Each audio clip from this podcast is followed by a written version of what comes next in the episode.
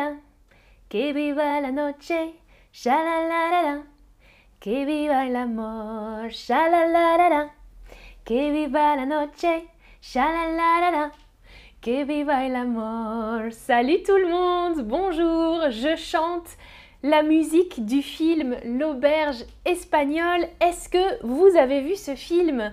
Dites-moi, oui, c'était génial, non, mais vous avez vu d'autres films de Cédric Clapiche, le réalisateur, ou non, vous ne connaissez pas ce film. Bonjour, bonjour tout le monde, bienvenue dans ce stream avec moi.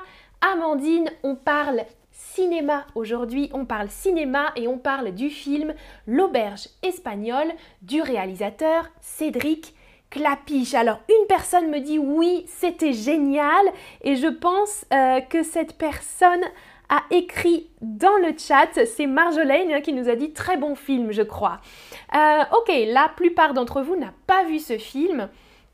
Alors, euh, c'est un de mes films préférés, L'auberge espagnole. Coucou Olga dans le chat, coucou euh, Chan Bizarri, bonjour tout le monde. Moi, j'adore ce réalisateur. Regardez, il s'appelle Cédric Clapiche. C'est un réalisateur français. Il a réalisé une quinzaine, une quinzaine, ça veut dire environ 15 longs métrages, 14 exactement. Et euh, le dernier long métrage de Cédric Clapiche est au cinéma actuellement. Il s'appelle Encore et je ne l'ai pas vu encore. Euh, voilà, donc vous voyez ce réalisateur qui pose là, qui pose devant une affiche d'un de ses films, euh, le film Ma part du gâteau. Mais aujourd'hui, on va parler du film L'auberge espagnole. C'est un des films de Cédric Clapiche qui a eu le plus de succès. C'est vraiment un super film. Euh, moi, voilà, c'est un de mes films préférés, mon film fétiche, mon film culte. Alors, aujourd'hui, donc on parle de ce film, mais à votre avis, pourquoi euh, ce titre? Que signifiait ce titre? À l'origine Parce qu'on va voir que l'expression a un peu évolué. Alors, une auberge espagnole, c'est une expression qui signifiait une auberge où l'on ne sert pas à manger. Ah, je vous explique que normalement une auberge, c'est un synonyme d'un hôtel. Hein. Une auberge, c'est un hôtel, un hôtel-restaurant, ok? Mais une auberge espagnole, une auberge espagnole, c'est une auberge où l'on ne sert pas à manger, une auberge où l'on mange très bien, ou une auberge où l'on ne mange que ce qu'on a apporté. À votre avis, que signifie cette expression? Alors c'est une expression française qu'on utilisait pour euh, désigner les auberges espagnoles. C'est une expression négative à la base. À la base, c'était une, expression négative parce que on considérait que euh, dans les auberges espagnoles, soit il n'y avait pas à manger, soit la nourriture était très mauvaise. Et donc, on conseillait aux voyageurs d'apporter leur propre nourriture. Ok, donc je prépare ma nourriture et j'apporte ma nourriture dans cette auberge ou dans euh, l'hôtel euh, espagnol. À l'époque, hein, c'était il y a longtemps. Voilà, il y avait une mauvaise réputation sur ces auberges espagnoles. Alors l'expression a un petit peu évolué pour devenir une auberge espagnole. On l'utilisait pour dire un repas où les personnes apportent à manger, comme un peu un pique-nique. Vous voyez, un pique-nique. Ah, je vous invite chez moi, euh, vous pouvez apporter une tarte, un gâteau, une salade. Chacun apporte un peu et ça forme une auberge espagnole avec le mélange de, des différentes nourritures.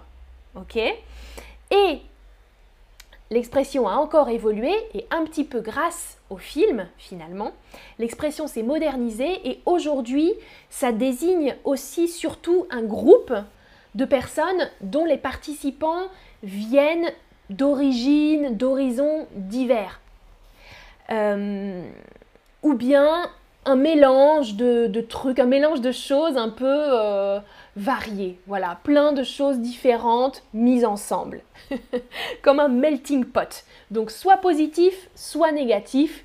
Dans le film, c'est positif, bien sûr. Bonjour, bonjour dans le chat. Alors, donc ce dernier sens de melting pot, hein, un ensemble de personnes ou un ensemble de choses d'origine différentes, vient de ce film. Voilà l'affiche du film L'auberge espagnole. L'auberge espagnole, euh, le film est sorti en 2002, donc il y a 20 ans déjà. Sorti en 2002, il raconte l'histoire de Xavier, joué par l'acteur Romain Duris, peut-être que vous le connaissez, Romain Duris. Et euh, Xavier est un étudiant en sciences économiques qui part vivre une année à Barcelone, en Espagne, via le programme Erasmus. Si vous n'avez pas vu mon autre stream sur Erasmus, je vous le recommande pour bien comprendre euh, ce programme universitaire, ce programme d'échange universitaire. Oui, Marjolaine, exactement, elle me dit en espagnol, ça s'appelle Una casa de locos. Exactement, c'est le titre espagnol. Oui, c'est un film franco-espagnol. Super ton commentaire, Marjolaine. Merci. Euh, alors, ah, Rania nous dit aussi une autre expression, il parle français comme une vache espagnole, ça veut dire euh, il parle mal euh, français. Ça c'est une autre expression, Rania, mais c'est vrai, ouais, connotation négative aussi. Mais là dans le film, c'est très positif. Hein. Alors, l'auberge espagnole, donc il y a un double jeu de mots, parce que le film se passe à Barcelone, en Espagne bien sûr, et parce qu'il y a un melting pot de personnes. Xavier, donc l'étudiant, va vivre dans une colocation. Qu'est-ce que c'est qu'une colocation selon vous? Ah, Zari nous dit il a l'air intéressant. Oui, dites-moi hein, si vous avez des commentaires sur le film. Alors, Xavier va vivre dans une colocation. Une colocation, est-ce que c'est un logement partagé entre plusieurs locataires différents Et pas d'une même famille, bien sûr. Ou bien un logement à l'étranger, dans un autre pays? Ou alors une résidence réservée aux étudiants. Un logement réservé aux étudiants. Vous avez la bonne réponse, une colocation, on dit aussi une coloc. Euh, et les personnes des colocataires, ça désigne euh, un appartement, une maison, un logement partagé entre plusieurs personnes euh, de plusieurs nationalités différentes ou d'une même nationalité, hein, ça dépend, mais juste des personnes qui ne sont pas de la même famille. Alors voilà la suite du résumé du film, Xavier s'installe dans un appartement en colocation avec d'autres étudiants, donc à Barcelone. Il y a une anglaise, Wendy, un italien, Alessandro, une espagnole, Soledad, un danois, Lars, et un allemand, Tobias. Entre dépaysement, choc culturel et difficultés linguistiques, hmm, il doit parler espagnol bien sûr et catalan, Xavier s'intègre peu à peu tout en profitant de sa vie d'étudiant. Donc beaucoup de fêtes, beaucoup de bonne humeur. Et j'ai une question sur le mot dépaysement.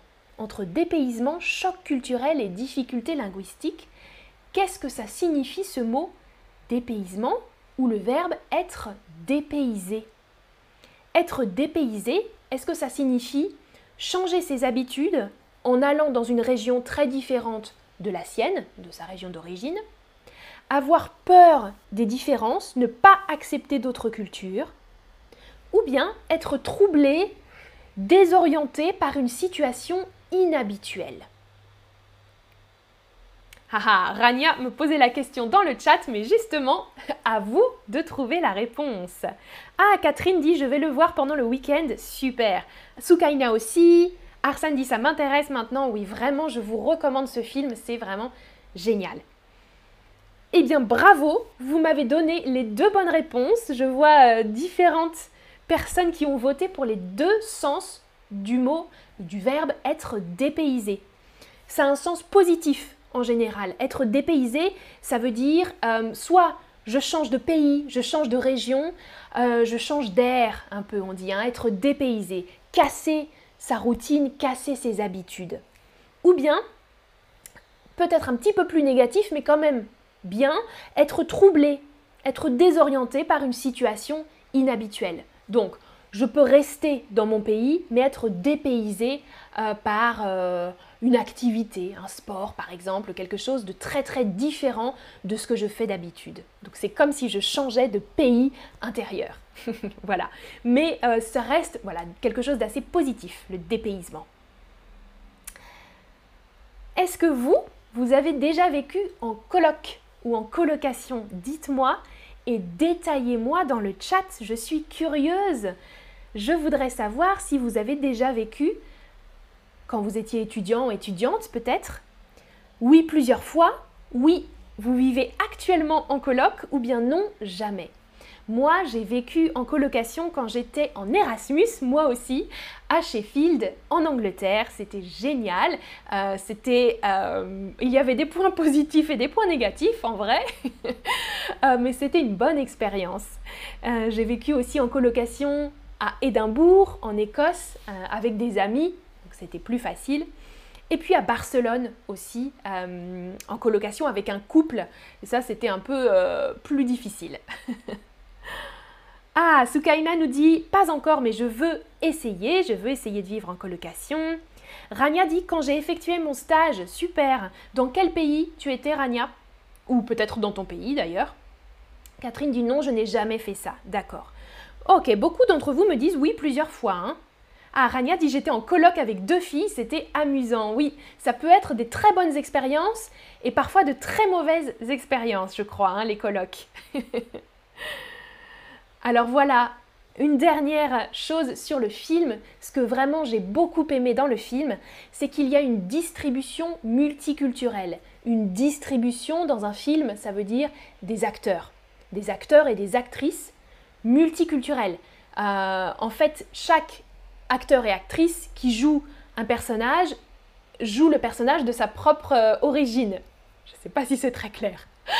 Euh, l'acteur français joue un français, il y a une acteur belge qui joue une belge, une espagnole, euh, l'anglaise est vraiment anglaise. Voilà, donc il y a vraiment beaucoup de nationalités européennes représentées dans le film. Et puis, il y a une belle place qui est donnée aux langues. Euh, il y a beaucoup d'humour, beaucoup de choses qui se passent avec les langues justement. Et vous qui apprenez une langue, je trouve ça très intéressant. Euh, le personnage, Xavier, le personnage principal, doit apprendre euh, le catalan. Il a des difficultés parce que lui, à l'école, il a appris le castillan. Comme moi, à l'école en France, on apprend le castillan. Et quand il arrive à Barcelone, beaucoup de gens lui parlent en catalan. Et il est un peu perdu. Euh, et puis il y a des, blagues entre les personnes de la coloc qui parlent des langues différentes. Voilà. Il y a une excellente bande son. La bande son d'un film, la bande originale, on dit aussi, c'est les musiques utilisées dans le film. Euh, il y a des musiques de Radiohead, de Daft Punk euh, et beaucoup de chansons espagnoles super super bien. Et euh, pour finir, c'est un film touchant et drôle, très très drôle. C'est une comédie, hein, c'est une comédie.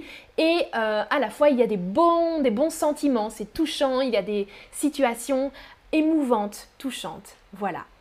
Alors, Zari nous dit J'étais en colloque pour étudier à l'université de Rasht en Iran. Super, Zari, d'accord, en colocation avec plusieurs personnes. Catherine nous dit Multiculturalisme, exactement. C'est ce qui est euh, véhiculé dans le film, le multiculturalisme. Ah, Rania, tu étais au, Japon. D'accord, génial. Cha nous dit oui quand j'ai été embauchée dans une autre ville. Super. D'accord. Ah, et Arsène nous dit j'ai eu une expérience ni bonne ni mauvaise. Ok, c'était ni bon ni mauvais. Parfait. Alors, dernière question. À votre avis, la suite du film L'auberge espagnole s'appelle comment? Parce que L'auberge espagnole, c'est le premier film qui a eu un grand succès. Et il y a un deuxième film qui s'appelle La salade grecque, les poupées russes ou les pâtes bolognaises, à votre avis? Alors, et le deuxième film est tout aussi excellent. Vraiment, je vous le recommande. Vous allez voir, si vous regardez l'auberge espagnole et que vous aimez, regardez le deuxième. On suit le même groupe de personnages, les mêmes amis, les mêmes colocs qui vont cette fois voyager dans un autre pays. Ah oui, non, c'est difficile. Le deuxième film s'appelle Les poupées russes. Ils vont voyager en Russie. Euh, je ne vous explique pas pourquoi.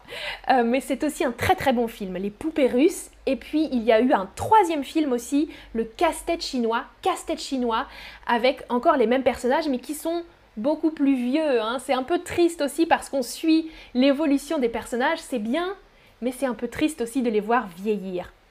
Salade grecque, c'est un très bon titre aussi de film et en fait il y a une série en préparation, euh, une série avec plusieurs épisodes en préparation qui va suivre les enfants de Xavier, les enfants du personnage de ce film. Voilà, voilà.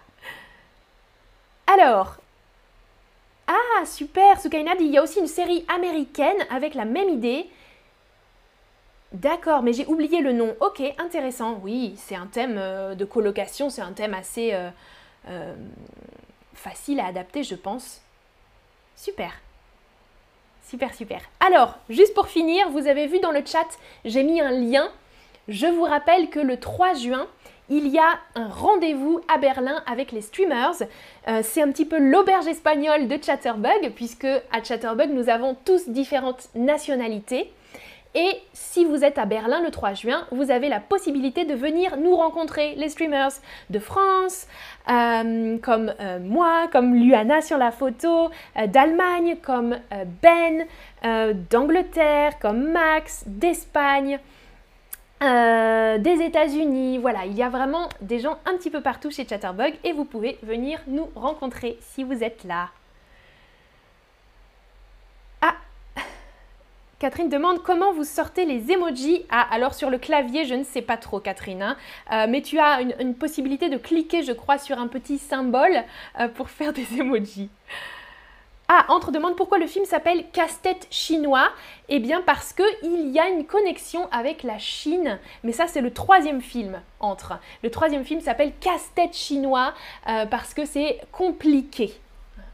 Euh, mais je ne vous parle pas du troisième film parce que il faut déjà voir le premier. À bientôt pour une